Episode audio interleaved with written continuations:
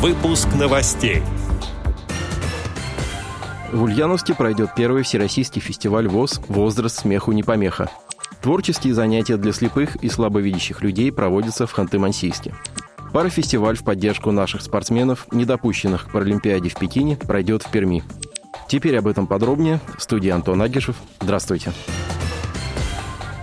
Парафестиваль в поддержку наших спортсменов, не допущенных к Паралимпиаде в Пекине, начнется в Перми в спортивном комплексе «Рекорд» 16 апреля этого года. Будут проведены различные соревнования по плаванию, в том числе первенство города Перми по адаптивным видам спорта в этой дисциплине. На них выступит порядка 200 спортсменов с ограниченными возможностями здоровья от 8 до 65 лет.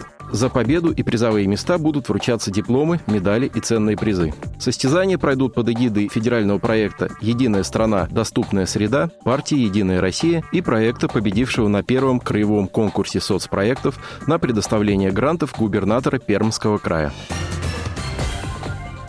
2 апреля этого года в Ульяновске состоится первый всероссийский фестиваль ВОЗ «Возраст смеху не помеха». Реабилитационное мероприятие разработано культурно-спортивным реабилитационным центром Ульяновской региональной организации ВОЗ при творческом содействии КСРК ВОЗ в Москве с целью развития юмористических жанров в организации. Фестиваль учрежден в 2021 году Центральным правлением ВОЗ.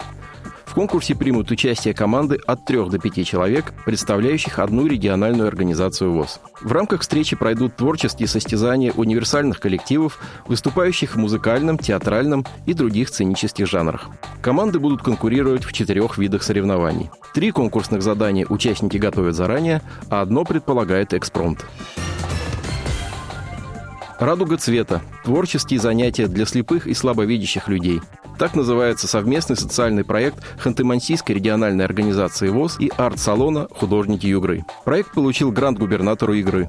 Недавно инвалиды по зрению приняли участие в первом занятии, на котором они учились работать с глиной и создавать керамические изделия. И ведущим проекта, и слабовидящим участникам очень понравились занятия, которые принесли вдохновение и надежду, раскрыли таланты и уверенность в своих силах. Уже есть программа мастер-классов и приобретены все необходимые материалы и оборудование. Все желающие люди с инвалидностью по зрению могут принять участие в программе.